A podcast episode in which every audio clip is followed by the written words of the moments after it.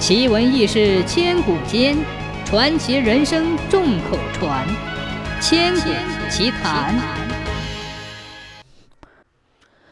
东晋名将豫州刺史祖逖，为了恢复晋朝江山，曾数度率军北伐，收复了黄河以南大片的土地。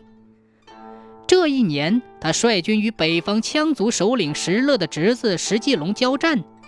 石继龙在败退途中掳掠了豫州，留下战将陶豹守卫一座孤城。祖逖乘胜追击，派出了先锋韩虔进攻陶豹。韩陶真是棋逢对手，经过反复剧烈的较量，谁也占不到谁的便宜，结果僵持在孤城里。韩虔占据东城，从东门出入；陶豹占据西城，从南门出入。双方拉锯似的打打停停，交战四十多天，军粮都快吃完了。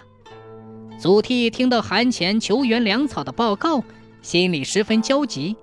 总部的军饷也十分的吃紧，到哪里去筹备粮草呢？祖逖谋划了很久，计上心来。这一天，他命令官兵拿出上千只空米袋，将黄土灌入米袋。一代又一代地排列在地上，然后组织千人的粮食运输队，另派精兵护送，将军粮运到韩前驻守的东城去。另外，他又派出几名士兵，挑着几袋货真价实的粮食，跟在运输大队后面，装作疲劳不堪掉队的样子，停在路边休息。陶豹见状，立即发兵避实就虚，放过祖逖的运粮大队。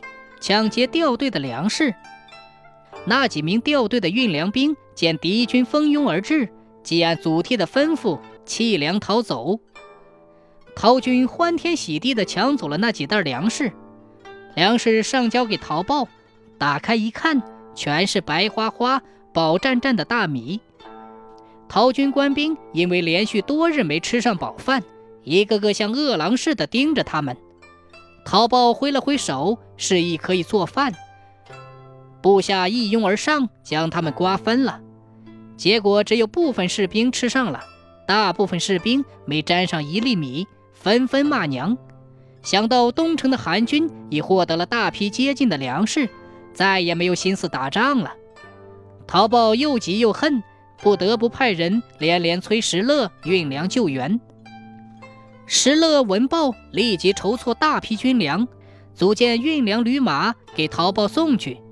谁知祖逖早已料到对方有此一举，命令韩虔派重兵在敌人必经的汴水一带予以拦截，全部俘获。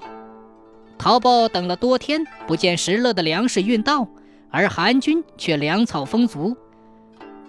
陶豹料知自己不是韩虔的对手。便趁着黑夜，率领败军悄悄地溜跑了。